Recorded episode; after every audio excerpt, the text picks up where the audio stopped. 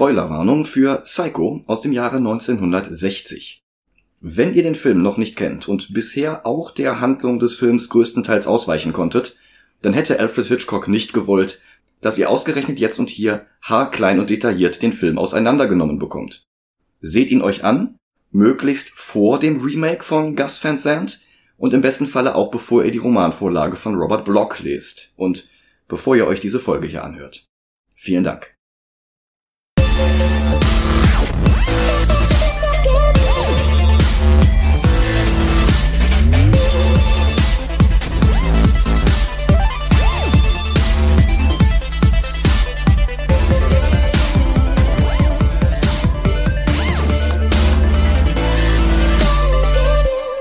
Hallo und willkommen zu Movie Gilantes.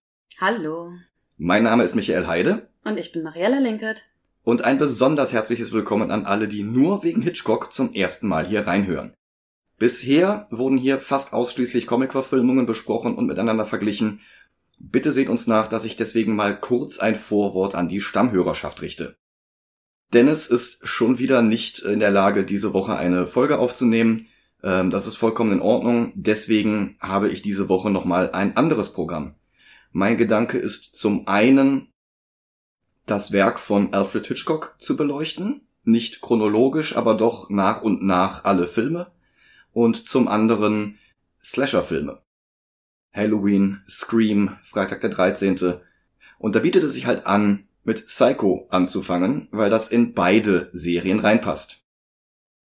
Das hat den Vorteil, dass ich Folgen ohne Dennis aufnehmen kann, dass die Filme, die wir hier besprechen, trotzdem gerankt werden, nur halt eben nicht in der großen Liste aller Comic-Verfilmungen. Denn, naja, Psycho ist vieles, aber eine Comic-Verfilmung ist es nicht. Einerseits eines der unbestrittenen Highlights in der Karriere von Hitchcock.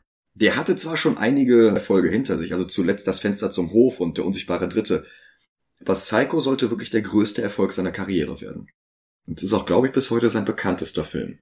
Andererseits kann ich auch nicht tiefgründig auf Scream eingehen, ohne vorher einen seiner größten Einflüsse zu besprechen. Überhaupt war Psycho wegweisend für das Slasher-Genre, wie wir es heute kennen.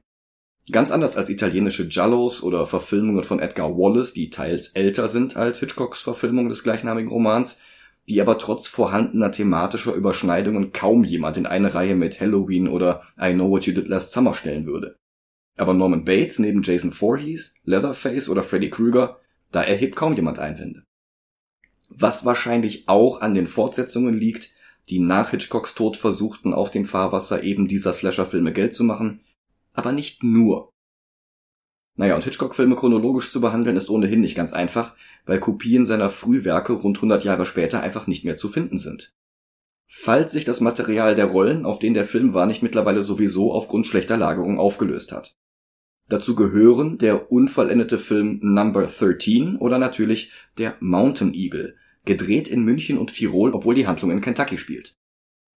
Und auch wenn sich unter Hitchcocks frühen, von deutschen Regisseuren inspirierten Stummfilmen schon Perlen wie The Lodger befinden, könnte ich über Pleasure Garden, Downhill oder The Ring nicht genug Interessantes sagen, um jetzt eine ganze Episode zu füllen.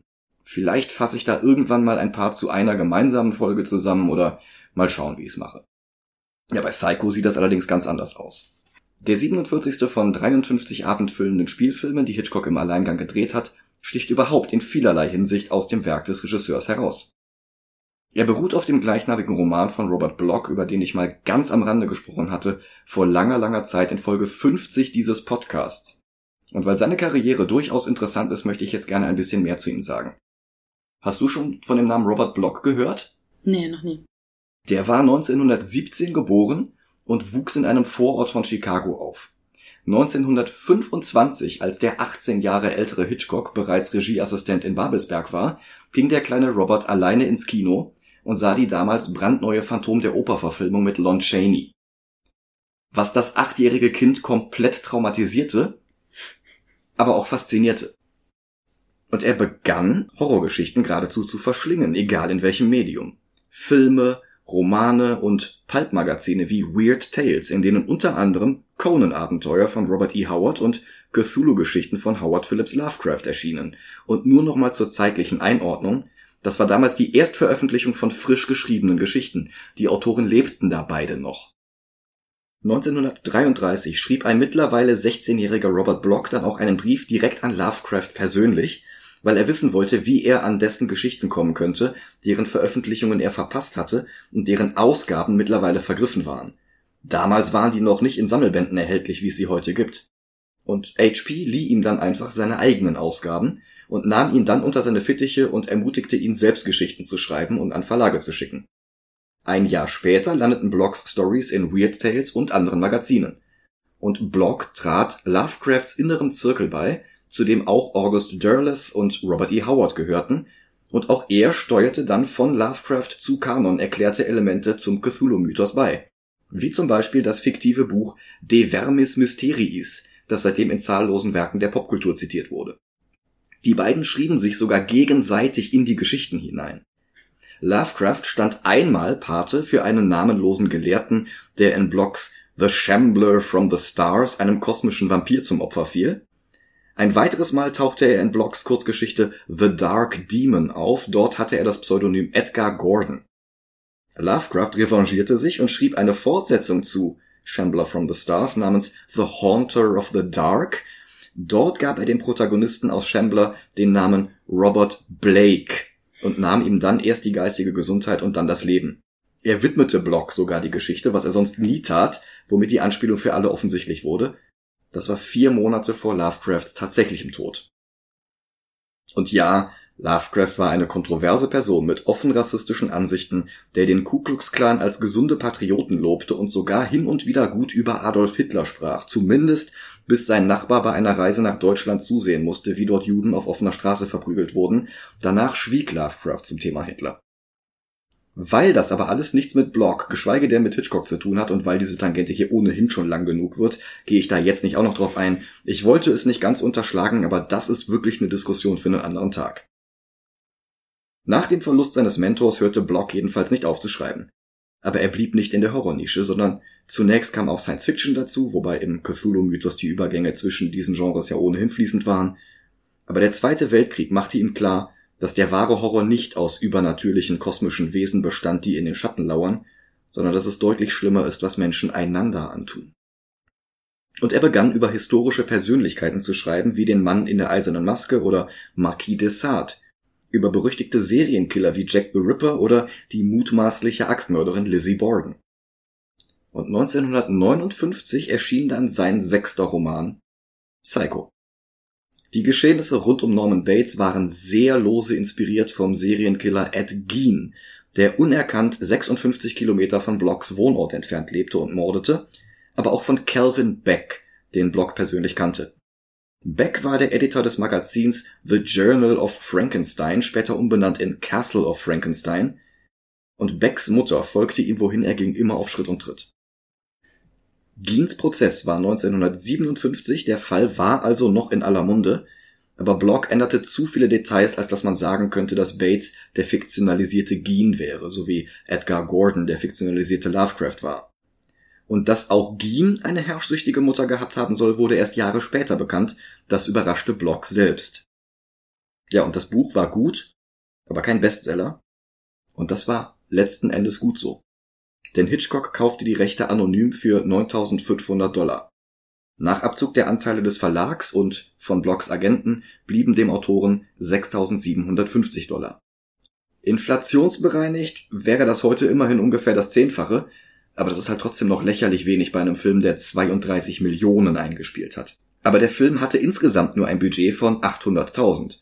Und Hitchcock brauchte das auch noch, um alle Ausgaben des Romans aus den Läden zu kaufen. Damit niemand weiß, wie sein Film ausgeht. Noch erhaltene First Printings werden heute für 900 Dollar angeboten, den Rest hat Hitchcock damals einstampfen lassen. Wobei Hitchcock die Geschichte auch mit dem Drehbuchautoren Joseph Stefano hier und da abänderte. Ich habe tatsächlich den Fehler gemacht, das Buch zuerst zu lesen. Ganz einfach, weil ich das mit 14, 15 oder so zuerst in die Finger bekommen hatte. Aber das Ende hatte ich eh schon durch popkulturelle Osmose gespoilt bekommen. Die Band The Bates, benannt nach dem Motel aus diesem Film, hatte zum Beispiel den kompletten Film für das Musikvideo zu ihrer Coverversion von Billie Jean nachgespielt. Und das war besser als die Fassung von Vincent. Ja, und der Roman ist nicht schlecht, aber der Film ist in vielen Belangen stärker. Ja, du kennst ihn noch gar nicht? Nee, bei mir hat das äh, wunderbar funktioniert, dass Hitchcock das Ende für sich behalten wollte. Und ich gehöre auch zu den Glücklichen, dachte ich bis gerade, ähm, die popkulturell noch nicht damit in Berührung gekommen sind. Mhm. Allerdings, jetzt wo du Norman Bates gesagt hast, den Namen habe ich schon mal gehört. Okay. Und ich habe eine oder zwei Folgen Bates Motel geschaut. Okay, aber das ist ja ähm, ein, ein sehr viel später entstandenes Prequel. Und wenn du nur ein, zwei Folgen gesehen hast, dann sind wir ja weit von der Handlung dieses Films entfernt. Gut, dann würde ich sagen, sehen wir uns den jetzt mal an. Bis gleich.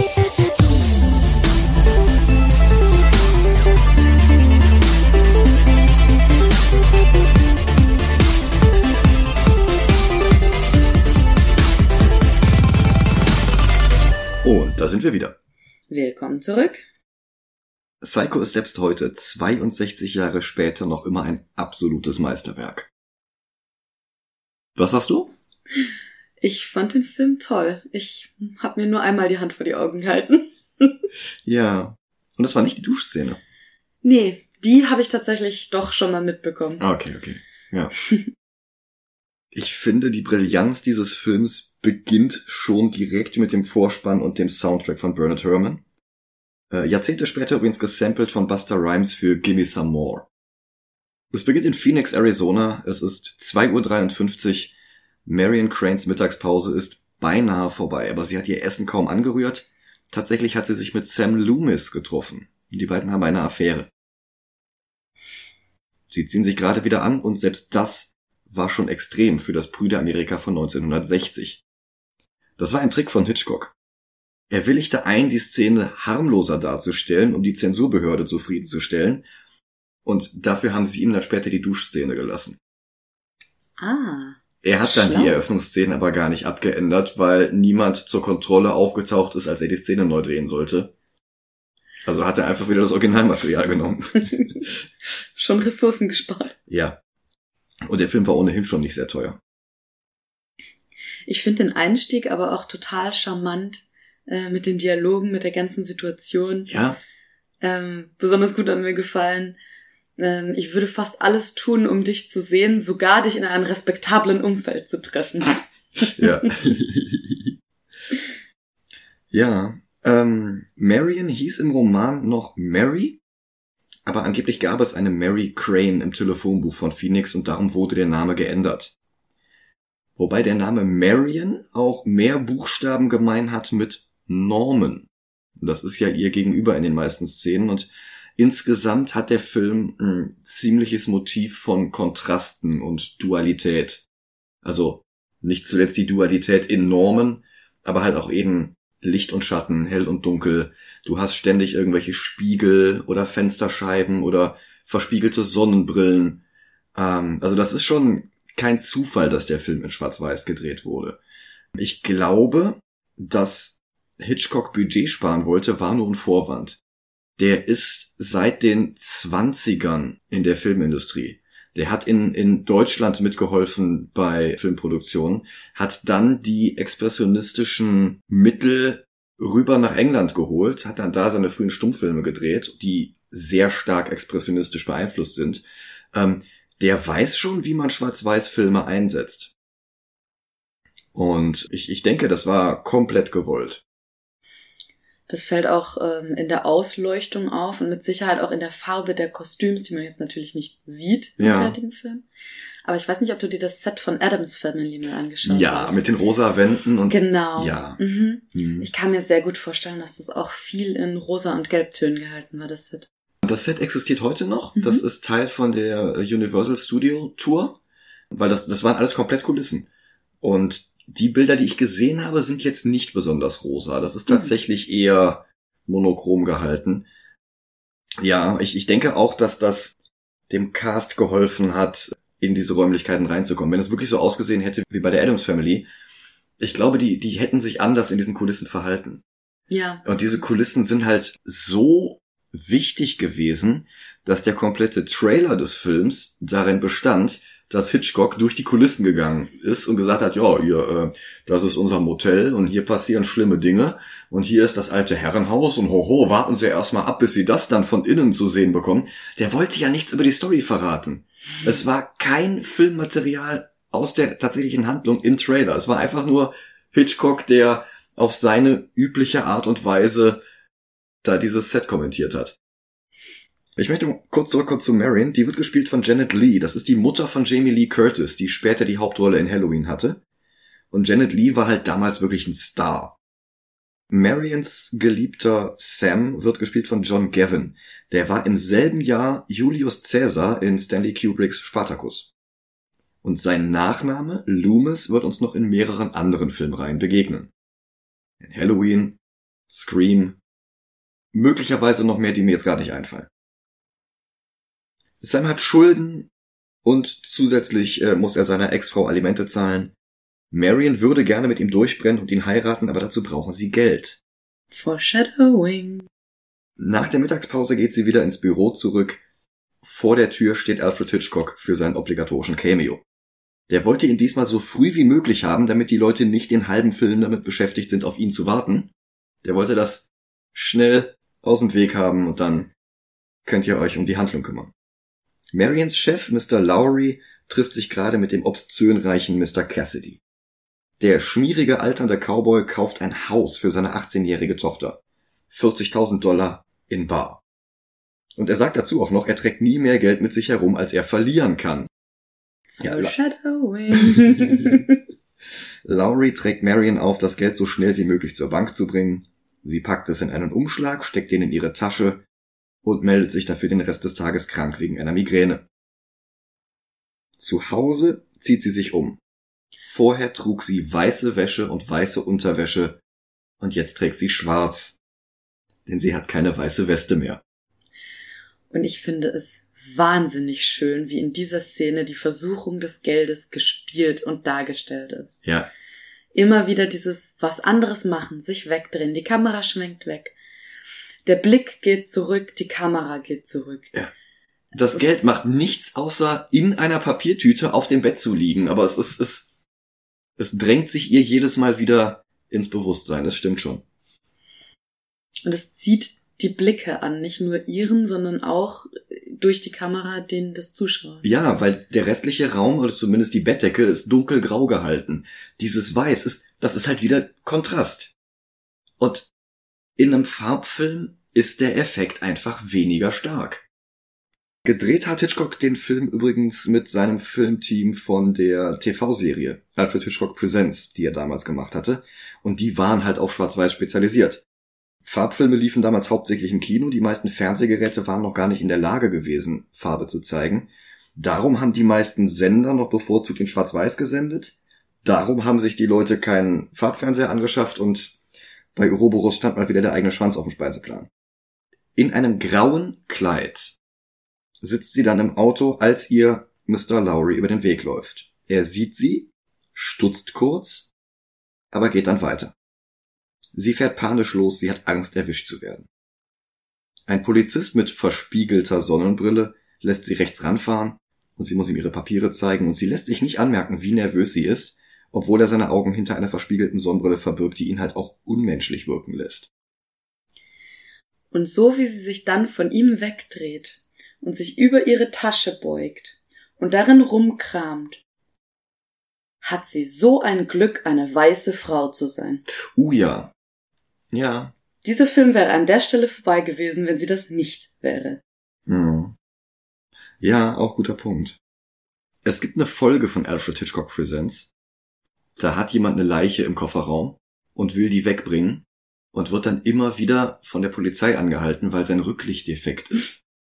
Und dann, ja, das müssen sie aber jetzt mal reparieren und er will aber nicht den Kofferraum aufmachen und in dem Moment ist irgendein Wackelkontakt wieder behoben und es leuchtet wieder und der Polizist sagt, ja, ist in Ordnung, dann fahren Sie einfach bei der nächsten Werkstatt rechts ran.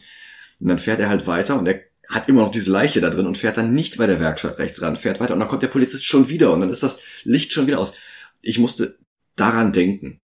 Ich, ich weiß nicht, ob die Folge vor oder nach Psycho gedreht wurde, aber es ist genau diese selbe Dynamik und Suspense. Also das, was Hitchcock besser konnte als alle anderen davor und danach. Ich habe ja gesagt, relativ am Anfang schon, dieser Film macht mich nervös. Ja, Er ist nicht, er ist nicht, ähm, er hat keine Schockmomente. ja, bis Also- auf die Dusche. Vielleicht war die für mich nur nicht gruselig, weil ich die halt nun mal schon kannte. Ja, ja. Aber ich hatte trotzdem auch den Eindruck, was der Film halt sehr gut und sehr lange macht, ist diese Spannung aufbauen. Ja. Zumal du ja halt eben nicht weißt, was passiert. Du weißt ja gar nicht, warum heißt der Film Psycho? Heißt er so, weil sie sich in ihre Paranoia reinsteigert, weil sie das Geld gestohlen hat? Oder ist was ist da der los? Polizist der Psycho? Ja, weiß man nicht zu diesem Zeitpunkt. Und, und dadurch sind wir halt Hitchcock komplett ausgeliefert an diesem Punkt. Und das ist halt auch nochmal anders als im Roman. Im Roman ist Norman die Hauptfigur. Dann kommen Gäste, dann geschehen Morde und dann kommen andere Personen und dann bringt er die um.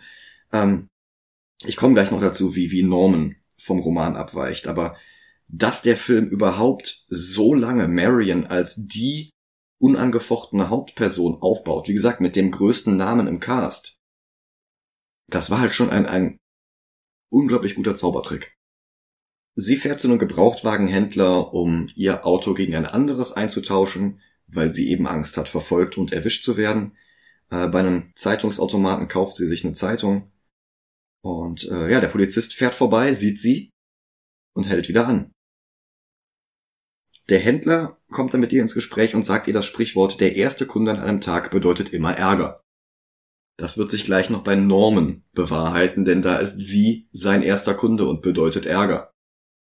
So richtig schlau stellt sie sich auch auf der ganzen Flucht zu keiner Sekunde an. Sie ist keine Verbrecherin. Sie hat in einem schwachen Moment eine Tat begangen, die sie dann ja auch schon sofort bereut. Bloß Hm. treibt sie das leider zum falschen Zeitpunkt an den falschen Ort. Mit dem neuen Auto will sie losfahren, wird aber zurückgerufen, denn ihr Koffer mit dem Geld ist noch im Kofferraum ihres alten Autos. Und es ist halt schon wieder so ein, hey, warten Sie! Und man denkt, oh nein, jetzt haben sie sie erwischt. Und sie denkt, nein, jetzt haben sie mich erwischt. Und sie hat einfach nur ihren Koffer im Kofferraum vergessen. Mit dem Geld darin. Nach diesem Fehlstart düst sie los und lächelt uns erleichtert durch die vierte Wand hindurch an, die gleichzeitig ihre Windschutzscheibe ist. In ihrem Kopf hört sie die Stimmen von Lowry und Cassidy, die den Diebstahl mittlerweile bestimmt schon bemerkt haben. Und die Kamera zoomt langsam auf ihr Gesicht zu und sie lächelt uns an. Das ist eine Szene, die ganz am Ende des Films nochmal mit Norman gespiegelt wird. Auch das wieder dieser Kontrast. Ich war mir nicht sicher, ob diese Konversation wirklich in ihrem Kopf stattfindet. Dafür spricht, dass sie mimisch darauf reagiert, dass sie anfängt zu lächeln, aufhört zu lächeln, Tränen in die Augen bekommt, passend zum Dialog. Oder ob uns quasi in dieser Szene mh, eingespielt wird, so ein Meanwhile über Ja. einen Kniff. Also das, das kann gut sein. Vielleicht hat sie auch einfach nur sehr, sehr gute Ohren. Ein sinnflutartiger Regen setzt ein, der ihre Scheibenwischer überfordert. Und dann fährt sie rechts ran. Oh, was für ein Glück. Ein Motel. Das Bates Motel. Ein paar kleine Zimmer, ein Empfangsraum und ein von Edward Hopper inspiriertes Herrenhaus dahinter. Wie gesagt, das war alles Kulisse. Und es sind noch Zimmer frei. Ein Horrorfilm-Trope, der bis heute funktioniert. Eine einsame Person ist allein, verfährt sich, es fängt an zu regnen und es gibt genau ein Haus. Es muss keine einsame Person sein. In Rocky Horror Picture Show ist es ein Pärchen. Das stimmt. Aber ja, das ist diese grundsätzliche Prämisse. Der wirklich freundliche Norman Bates, ich meine das nicht sarkastisch, der ist unfassbar sympathisch. Teilt ihr mit, dass sogar alle zwölf Zimmer noch frei sind. Seit der Highway verlegt wurde, kommt kaum noch jemand vorbei. Sie trägt sich unter falschem Namen ein und er gibt ihr den Schlüssel für Zimmer 1. Ihr Nachname, den sie einträgt, ist Samuels, weil ihr Freund Sam heißt. Das heißt, sie ist quasi sein. Norman wird gespielt von Anthony Perkins, der danach bis zu seinem Tod untrennbar mit der Rolle verbunden war. Damals war er allerdings schon ein Star gewesen. Nicht so ein großer Star wie äh, Janet Lee, aber das ist auch eine der größten Änderungen gegenüber dem Roman. Bei Block war Norman ein ungepflegter dicker Mann mit Alkoholproblem und einer Schwäche für Okkultismus und Pornografie. Aber Perkins legte die Rolle ganz anders an. Wenn er überhaupt ein Suchtproblem hat, dann das Candy Corn, das er den halben Film in sich hineinstopft. Das ist übrigens eine klassische Halloween-Süßigkeit. Aber Perkins ist halt wirklich, wirklich überzeugend sympathisch. Ja. Dieses leicht awkwarde, man ist sich nicht ganz sicher, flirtet er jetzt oder ist er nur nett? Hm? Ähm, ja, sehr sympathischer, ein bisschen awkwarder, schüchterner Junge, Ein möchte man fast sagen. Aufrichtiges Lächeln, das bis in die Augen geht. Das ist halt wirklich viel wert. Jetzt lädt er auch noch Marion in seine Küche zum Essen ein. Er wollte sowieso gerade zu Abend essen. Und sie packt erstmal in ihrem Zimmer ihre Tasche aus, wickelt das Geld in die Zeitung ein, die sie vorhin gekauft hatte, und dieses Zeitungspaket legt sie dann auf ihren Nachttisch. Ja, und dann hört sie laute Stimmen. Und während dieser ganzen Szene steht im Hintergrund das Fenster einen Spalt weit offen und man hat den wundervollen Kontrast zwischen hell drin, dunkel draußen. Und ich habe die ganze Szene auf nichts außer dieses Fenster geschaut, weil ich die ganze Zeit damit gerechnet habe, dass da gleich jemand steht. Ah. Ja, tatsächlich nicht. Wir hören wirklich nur aus der Ferne, wie Norman mit seiner Mutter streitet. Eingeschüchtert und stotternd bringt er ihr dann ein Tablett ans Zimmer, schlägt dann das Büro vor, damit sie dort essen kann. Und da ist alles voller ausgestopfter Vögel. Sein Hobby. Wobei er sagt, it's more than a hobby. Und ich habe immer das Gefühl, ausgestopfte Vögel oder Tiere generell ähm, sollen immer zeigen, wie unheimlich jemand ist oder ein Ort ist. Und jetzt komme ich ja vom Land und ähm, für mich ist das so ein richtig gemütliches Wohnzimmer, wenn da irgendwelche ausgestopften Tiere an der Wand hängen. Und ich dachte die ganze Zeit, ach, wie nett, das sieht aus, wie bei meinen Großeltern zu Hause. ja, nee, das ist tatsächlich wieder ein Leitmotiv für sie. Weil sie ist quasi der Vogel ja. in dieser Falle. Das erste Mal, dass wir ihren richtigen Nachnamen hören, ist nämlich auch in diesem Zimmer.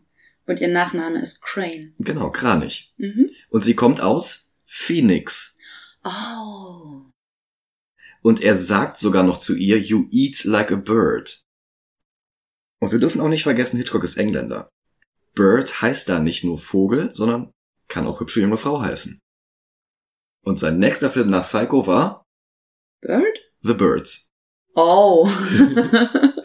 ähm, ich finde die Kamerafahrt während oder die Kameraeinstellungen während ihres Dialogs wahnsinnig Hm. handwerklich großartig gemacht, Ja.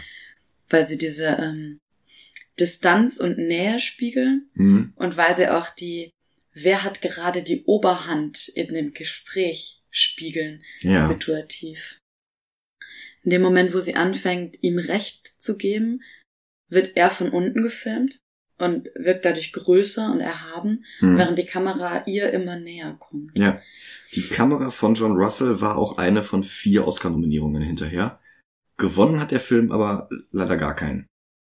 Schade. Ist halt ein Genrefilm. Das nächste Mal, dass sich die Kameraeinstellung merklich ändert, ist, sobald sie sagt, er soll seine Mutter in die Psychiatrie bringen. Hm. Dann ist die Kamera nämlich plötzlich wieder auf seiner Augenhöhe. Ja. Vorher fragt er sie aber erstmal aus, äh, wovor sie davonläuft. Und sie weicht aus und er sagt, dass wir alle auf unsere Weise gefangen sind, unfrei. Er spricht's nicht aus, aber wie ein Vogel im Käfig. Und wir verbrauchen alle zu viel Energie damit, einander zu schaden, als dass wir uns befreien könnten. Und am liebsten würde er hoch zum Herrenhaus gehen und seiner Mutter die Meinung geigen und sie dann verlassen.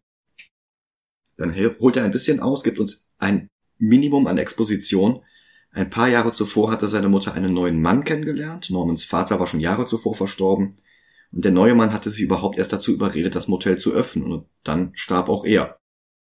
Seitdem ist er mit seiner Mutter alleine. Und er sagt, a son is a poor substitute for a lover. In diese Zeile deuten manche KritikerInnen eine Andeutung von einer inzestuösen Geschichte zwischen ihm und seiner Mutter. Weil er der Ersatz ist für den Lover. Ich Hm. sehe das nicht ganz. Gerade weil das Verhältnis zwischen ihm und der Mutter, so wie wir es mitbekommen, nicht so positiv ist. Die sind nur am Streiten, die sind nur am Schreien. Er steht komplett unter ihrer Fuchtel. Ich meine, man kann dafür argumentieren, aber ich sehe es nicht. Ich sehe es auch nicht. Ich sehe es eher als, ähm, ich meine, der Film ist aus den 1960ern und vielleicht, wenn ich mich weit aus dem Fenster lehne, waren alleinerziehende Mütter damals nicht so normalisiert. Ja. Und da wurde vielleicht schnell eine merkwürdige Beziehung reininterpretiert. Ja, das ist halt einfach eine Machtdynamik. Aber ich, ich glaube, dass da keine sexuelle Komponente ist. Sie ist zwar eifersüchtig auf hübsche junge Frauen, die ins Motel kommen, aber ich glaube nicht, weil sie Angst hat, dass er Sex mit ihnen statt mit ihr hätte, sondern einfach, weil sie nicht will, dass er seine Aufmerksamkeit anderen Personen schenkt. Ja, so würde ich es auch interpretieren. Ja. Zumal sie lebt ja eigentlich nur von seiner Aufmerksamkeit. Ähm, in dem Moment, wo er sagt, sie braucht mich, klingt das so, als müsste er sich selbst davon überzeugen, dass es so herum ist Mhm. und nicht er etwa sie bräuchte. Ja. Ich meine, klar, er erzählt das als, wer würde sich denn um sie kümmern und äh, wenn man jemanden liebt, dann kann man ihn nicht verlassen. Selbst wenn man hasst, was aus der Person geworden ist und er hasst ja eigentlich nur die Krankheit. Ja, und dann kommt halt, wie du schon sagtest, der Vorschlag, sie vielleicht in ein Sanatorium zu bringen, aber ähm, die Frage regt ihn wirklich auf. Seine Mutter ist doch harmlos, wie einer der ausgestopften Vögel. Hint, hint, wink, wink. Ja. Ja, Marion entschuldigt sich für den Vorschlag, aber Norman steigert sich immer weiter in diesen Zorn hinein, der dann aber auch wieder verpufft. Er hat ja selbst schon drüber nachgedacht, aber seine Mutter braucht ihn. Sie ist ja keine Verrückte. We all go a little mad sometimes, haven't you? Und sie denkt an das gestohlene Geld und sagt, yes. Sometimes one time is enough. Hm. Ja. Dann geht sie zurück in ihr Zimmer und sie hat vor, sich aus ihrer eigenen Falle zu befreien. Zurück nach Phoenix zu fahren. Sie spricht es nicht aus, aber das muss sie auch nicht. Sie will das Geld zurückgeben. Norman sieht ihr nach. Dann sieht er sich noch einmal ihren Eintrag im Gästebuch an. Warum hat sie gesagt, sie wolle zurück nach Phoenix? Sie hat doch Los Angeles als Wohnort eingetragen. Und er wird jetzt misstrauisch. Er nimmt ein Bild von der Wand und dahinter ist ein Loch, durch das er zusieht, wie sich Marion im Badezimmer auszieht. Und das ist nicht irgendein Bild, das ist Susanna und die beiden Alten von Willem van Mieris. Und darauf ist die Bibelstelle zu sehen, in der Susanna beim Baden beobachtet wird. Es ist etwas zu plump, um clever zu sein, aber gleichzeitig ist es auch clever. Es funktioniert halt auch nur, wenn man das Bild kennt oder den Titel kennt. Ja, vielleicht, ja.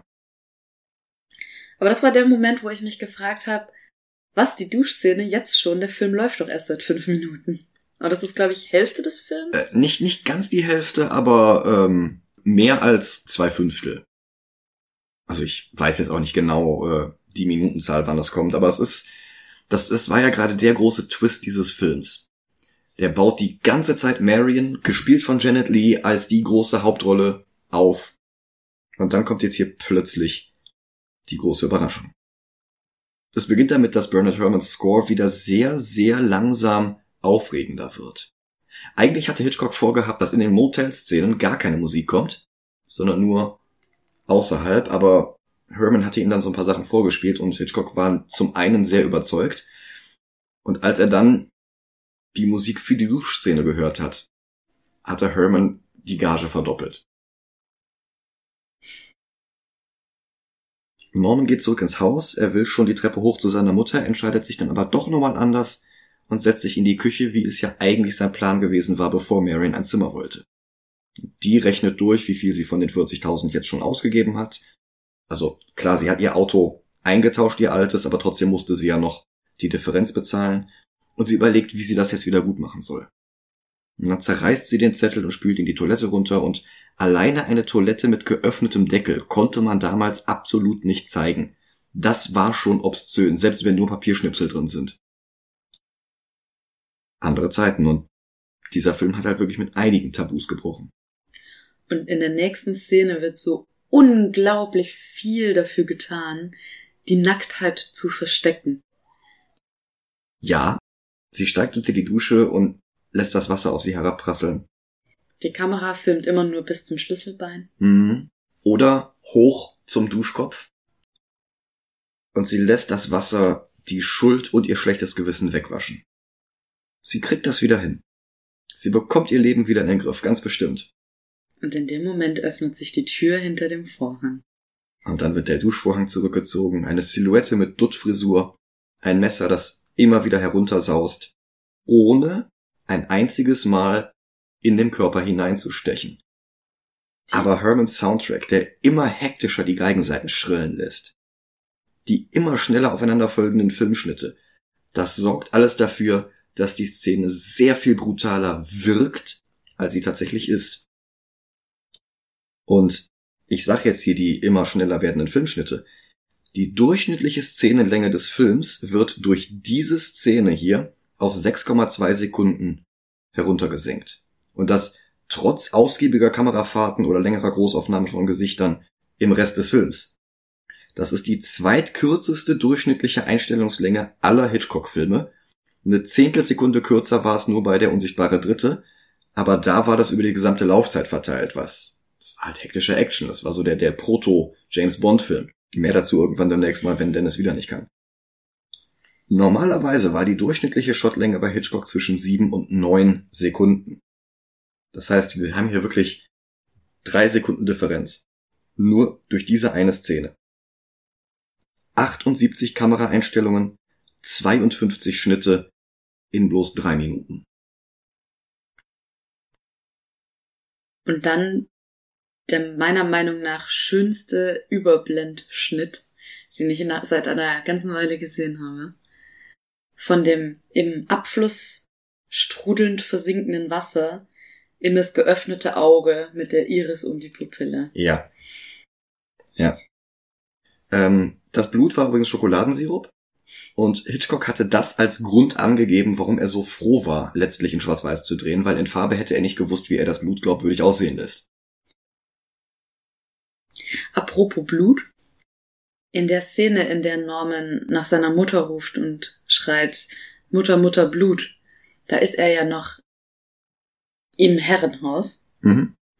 Und ich habe mich gefragt, wie er das wissen kann. Sind die Abflüsse verbunden und ihr Blut, das in den Abfluss läuft, kommt bei ihm gerade in der Spüle raus, oder? Nee, ich hatte es immer interpretiert als, das spritzte halt. Das spritzte vom Messer irgendwie vielleicht auf ihre Kleidung oder sowas. Und das sieht er dann. Ah, okay. Aber letzten Endes, ähm, also Mhm. ich habe ja am Anfang bereits schon eine Spoilerwarnung gesagt, Mhm. das ist ja er. Mhm. Also er kommt wieder zu sich und vielleicht sieht er auch einfach nur das Blut an dem Messer in seiner Hand. Mhm. Also- Mhm. Es ist ja auch ein bisschen schwer, sich da rein zu versetzen, wie nimmt er das eigentlich alles wahr? Ja, das Weil wir sehen Wissen, es ja nicht wirklich aus seiner Perspektive. das Wissen hatte ich ja zu dem Zeitpunkt noch nicht. Ja, dass das, er das natürlich. Ist. Genau, aber in der Duschszene und kurz danach, nachdem er wieder zu sich kommt, ähm, wird so unglaublich viel getan, um ihre Nacktheit zu kaschieren. Ja. Äh, zum einen, weil sie sich nicht so nackt zeigen wollte. Zum anderen wegen der Zensurbehörde von damals. Also sie hatte tatsächlich auch ein Bodydouble in dieser Szene, aber nur in wenigen Einstellungen. Unter anderem, wenn er sie dann in den Duschvorhang einwickelt. Das ist dann nicht Janet Lee in dem Moment. Ich habe leider jetzt vergessen, wie die, ähm, wie das Double hieß. Die war ein Playboy-Model irgendwie. Ähm, das ist auch erst Jahre später überhaupt bekannt geworden. Außerdem hätte man die Wunden dann ja irgendwie darstellen müssen. Das stimmt. Ja. Dann kommt das mit dem Mother, oh God, the Blood. Und dann eilt er zu Zimmer 1, er sieht sie am Boden liegen und er stößt gegen einen Bilderrahmen mit einem Vogelbild und es fällt zu Boden. Nach wie vor die Metapher für Marion. Und so nervös wie sie vorhin war, erwischt zu werden, so nervös ist jetzt er, dass seine Mutter erwischt wird. Und er beseitigt alle Spuren. Er wickelt, wie gesagt, Marion in den Duschvorhang ein, ähm, Er putzt das Bad, er fäudelt die Wanne, er wäscht sich die Hände wie Lady Macbeth und lädt dann alles zusammen in den Kofferraum von Marions Auto, um es im Sumpf hinter dem Hotel zu versinken. Alles, auch den Koffer, auch die Zeitung, auch das Geld. Und der Wagen geht erst nicht unter. Und verzweifelt greift Norman sich ins Gesicht und dann Erleichterung, als das Dach endlich im Morast verschwindet. Also der Film ist halt sogar auch lustig. Ich glaube, dass er sich nicht so sicher mit allem gewesen wäre, wenn der Film nicht 1960 rausgekommen wäre. Die DNA-Analyse ist nämlich erst 1987 zum ersten Mal im Strafverfahren zum Einsatz gekommen. Uh. Interessant, ja. Davor konnte man maximal die Blutgruppe Hm. bestimmen, wenn man überhaupt Blut gefunden hat. Ja. Und davor konnte man ausschließlich bestimmen, ob es sich um menschliches Blut handelt oder um tierisches. Hm, hm. Ja, und das war's dann halt wirklich für Marion. Und mit Janet Lees Namen waren die Leute in die Kinos gelockt worden. Aber Hitchcock hatte ja Anweisungen gegeben, nach Filmbeginn niemanden mehr ins Kino und niemanden aus dem Kino herauszulassen. Ich weiß nicht, was da bei einem Brand passiert wäre, aber äh, wahrscheinlich eine Ausnahme, aber er wollte halt wirklich nicht, dass irgendwelche Informationen über diesen Film nach außen dringen oder dass Leute zu spät in den Film kommen und nicht die gesamte Wirkung von der ersten Minute an mitbekommen. Und naja, jetzt gibt's halt einfach drei neue Protagonisten. Sam kennen wir schon, der Geliebte von Marion. Dann gibt es noch Lila, Marions Schwester, gespielt von Vera Miles, die 20 Jahre später auch in Psycho 2 dabei war. Wie Anthony Perkins. Ja, und dann lernen die beiden den dritten Neuzugang kennen, den Detektiv Arbogast. Martin Balsam aus Die Zwölf Geschworenen und Frühstück bei Tiffany's. Arbogast wurde angeheuert, um Marion wiederzufinden, aber vor allem das Geld, das sie gestohlen hat. Und Sam wusste überhaupt nichts von dem Geld. Lila hat es mittlerweile erfahren, kann sich das aber alles nicht erklären. Und Arbogast ist sich sicher, dass Marion noch in Phoenix ist, beziehungsweise wieder in Phoenix ist, denn Lowry hatte ja gesehen, wie sie die Stadt verlassen hatte. Und er hört sich jetzt um, klappert alle möglichen Motels in der Nähe ab und landet dann sogar bei Norman. Und der ist sofort wieder hilfsbereit und freundlich, trägt jetzt aber auch schwarz und nicht mehr weiß. Arbogast stellt sich vor und erklärt, dass er jemanden sucht, er zeigt Norman sogar ein Foto und er erkennt sie nicht, behauptet er zumindest. Aber Arbogast hat eine Probe ihrer Handschrift und erkennt sie im Gästebuch wieder, obwohl sie sich ja mit falschem Namen eingetragen hatte. Und Norman, der erst behauptete, sie auf dem Foto nicht wiederzuerkennen, findet jetzt Ausreden. Die, ach ja doch, ähm, das hat ja so doll geregnet und die Haare waren ja ganz nass und überhaupt, das ist ja ein ganz schlechtes Foto. Ja, ja, doch, die war hier, hat sich direkt aufs Zimmer begeben, hat geschlafen und ist am nächsten Morgen wieder abgereist. Aber so souverän kriegt er es nicht hin. Er verhaspelt sich immer wieder, er muss seine Geschichte immer wieder ändern, er muss zugeben, dass er ihr ein Sandwich gemacht hatte, das sie in seinem Beisein gegessen hatte, bevor sie auf ihr Zimmer ging. Arbogast spekuliert, ob sie wohl immer noch im Motel sein könnte. Norman streitet das ab, aber Moment mal. Arbogast hat da oben doch jemanden am Fenster gesehen und Norman sagt, das ist nur seine Mutter. Aber Arbogast ist immer noch misstrauisch. Er ruft Laurie an, um Bescheid zu geben, dass. Nee, er ruft nicht Laurie an, er ruft äh, Sam und Lila an, ne? Mhm. Ich habe mich gefragt in der Szene, welche Befugnisse haben Privatermittler in den USA? Weil er fragt ja, wenn ich jetzt alle zwölf Zimmer sehen will, brauche ich dann einen Beschluss? Hm. Zumindest in Deutschland bin ich mir sehr sicher, dass private Ermittler keinen Beschluss bekommen, um irgendwas zu durchsuchen. Hm. Es ist natürlich die Frage, wie einschüchternd ist er? Und blufft er. Ja. Er ruft jetzt Sam und Lila an, um Bescheid zu geben, dass Marion im Bates Motel übernachtet hatte. Und dann untersucht er das Herrenhaus. Die Tür ist nicht verschlossen, also schleicht er sich hinein und geht langsam die Treppe nach oben. Das ist wieder so eine tolle Kameraführung, die von oben die Kamera auf ihn unten, die langsam rauszoomt Hm. und dadurch den Eindruck erweckt, das wäre eine riesige Treppe, Ja. der er gar nicht vorankommt. Und dann öffnet sich oben eine Türe und erneut ertönen die Katzendärme und Arbogast wird die Treppe heruntergestoßen. Und wie er da fällt, das ist halt auch ein unglaublich schönes Bild. Nochmal davor. Das ist die Szene, wo ich mir überlegt habe, so steigt doch niemand aus seinem Auto. Der sitzt links hinter seinem Lenkrad und springt dann im Auto auf den Beifahrersitz, um dann rechts auszusteigen. Vielleicht ist das ein Vorläufer von Columbo und das Auto ist einfach so alt, dass die eine Tür kaputt ist. Vielleicht war die Kameraeinstellung auch fest und er durfte links nicht aus dem Bild gehen. Wahrscheinlich, ja, ja. Aber da habe ich mir außerdem noch gedacht, tagsüber, als ähm, Bates die Leiche in den Kofferraum legt, Mhm. tagsüber wird der hellhörig, wenn ein Auto auf der Straße vorbeifährt. Und jetzt kommt dieser private Ermittler heimlich in der Nacht mit dem Auto Hm. und Bates hört nichts. Weil er in dem Moment nicht Norman ist, sondern seine Mutter. Und die ist schwerhörig? Möglich. Weiß ich nicht, die brüllen sich ständig an, ne? Jetzt taucht Sam am Hotel auf, um Arbogast zu suchen. Norman hört ihn rufen und sieht zu ihm herüber und der Blick verheißt nichts Gutes. Sam gibt auf, geht zurück zu Lila und zusammen suchen sie den Sheriff auf. Der kann zwar nicht helfen, aber zumindest kehrt in seiner Anwesenheit jetzt endlich etwas Ruhe in den Film ein. Es ist jetzt nicht mehr so hektisch, nicht mehr so nervös, es ist nicht mehr diese, diese panisch machende Musik. Der Sheriff ist da und es ist gut. Und er hat eine interessante Neuigkeit. Arbogast kann Mrs. Bates gar nicht befragt haben, wie er es am Telefon gesagt hatte, dass er es vorhätte, denn sie ist seit zehn Jahren tot. Und Sam ist jetzt verwirrt, er hat sie doch eben selber am Fenster gesehen. Lila fügt hinzu, dass Arbogast auch schon gesagt hatte, sie gesehen zu haben. Jetzt ist der Sheriff verwirrt. Wenn das da oben Mrs. Bates ist, wer wurde dann auf dem Friedhof begraben?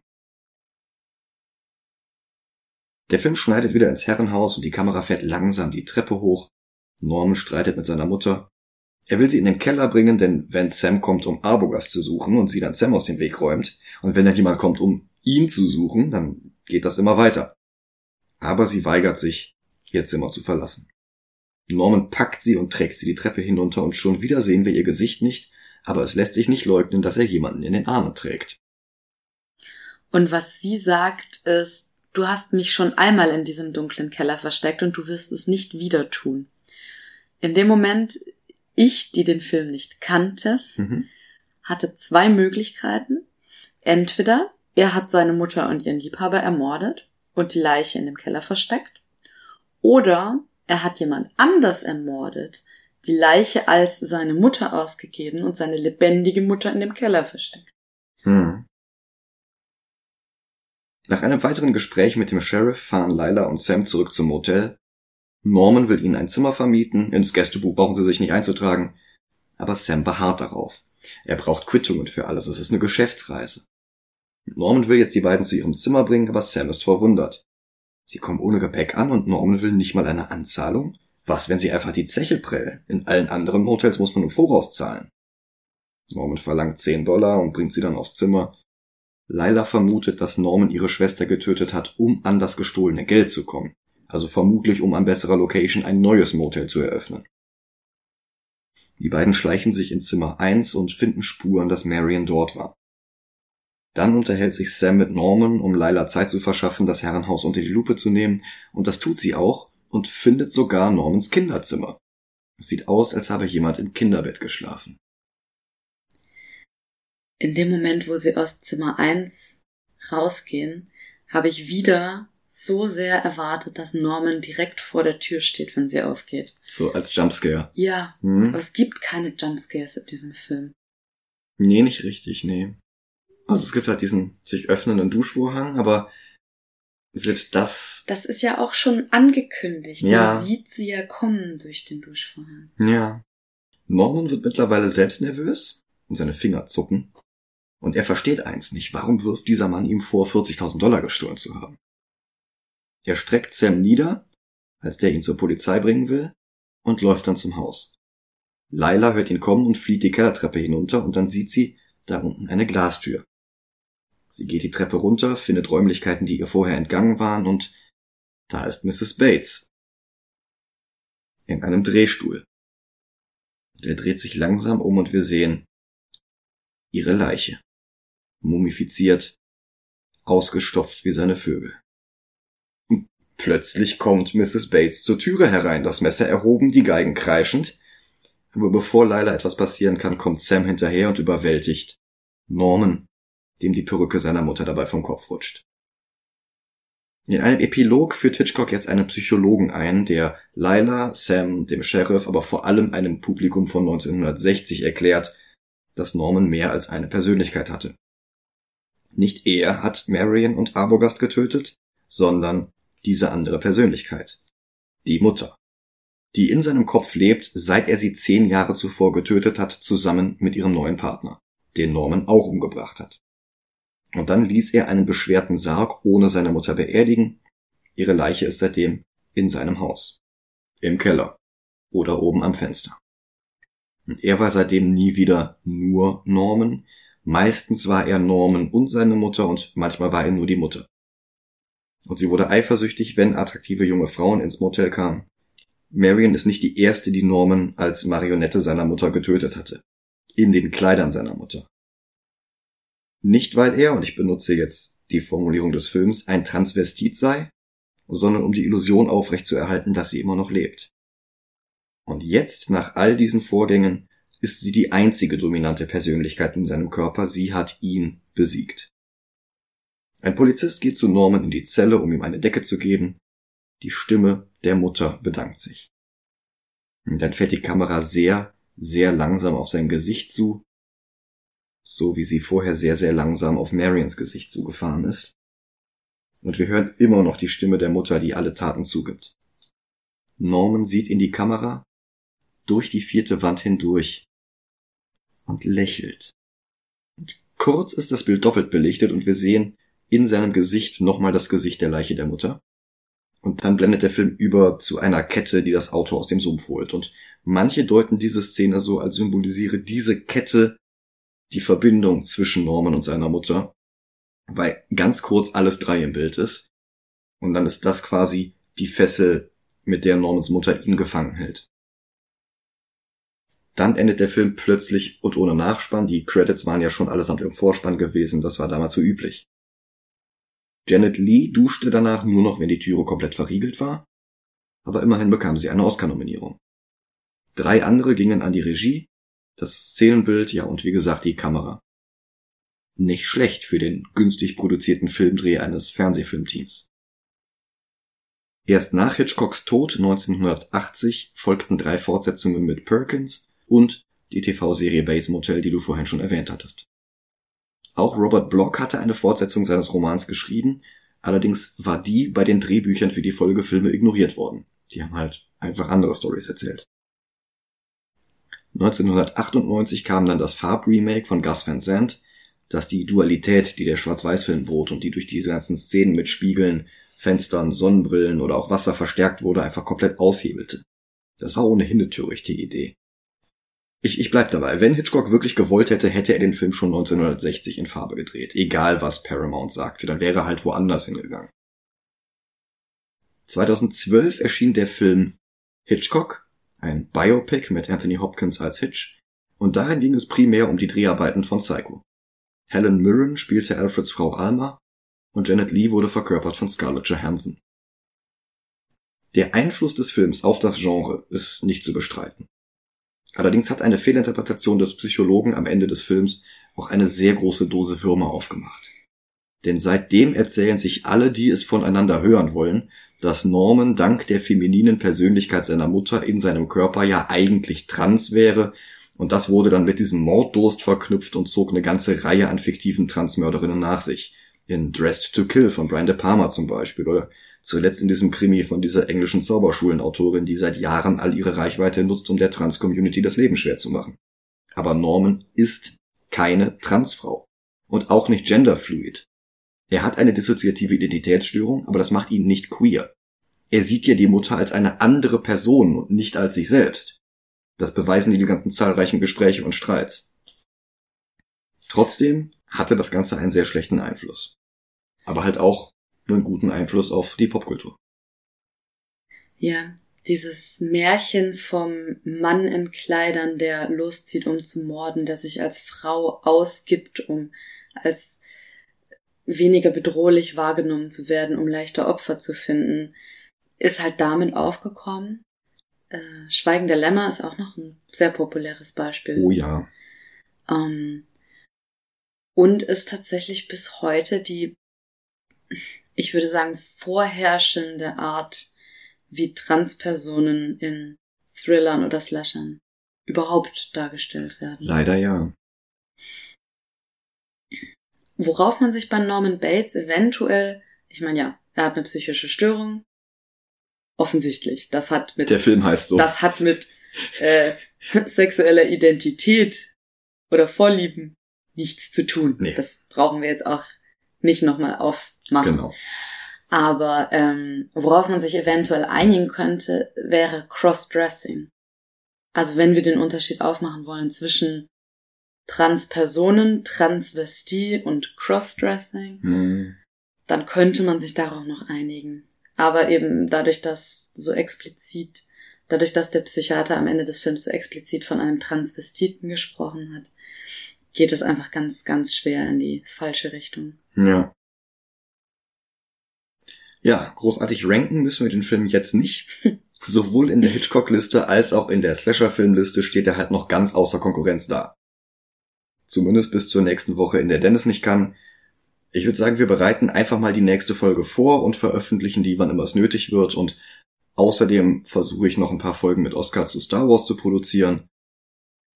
Und wann immer Dennis da ist, machen wir halt einfach mit normalen Comic-Verfilmungen weiter. Vielleicht noch ganz kurz ähm, zu Normans Zimmer. Dieser Trope, dass Puppen benutzt werden, um Leute gruselig zu machen. Den verstehe ich. ja. Puppen sind gruselig. Ja, ich bedanke mich fürs Zuhören. Ich bedanke mich bei dir, Mariella. Ja, Und danke fürs mich dabei haben. Sehr gerne. Habt alle zusammen eine schöne Woche. Macht's gut. Tschüss.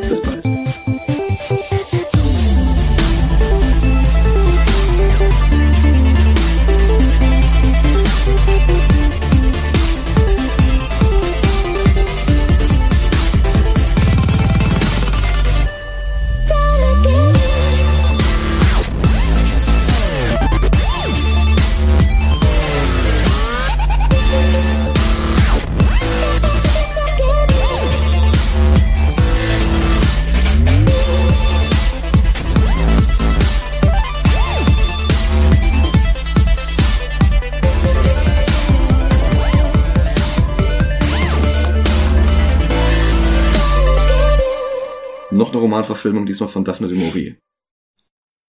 Daphne du Maurier? Daphne du Maurier. Meine Oma hatte das Buch zu Hause stehen, die hat aber immer Daphne de Maurier gesagt und ich, ich glaube, das ist falsch. Ich glaube auch.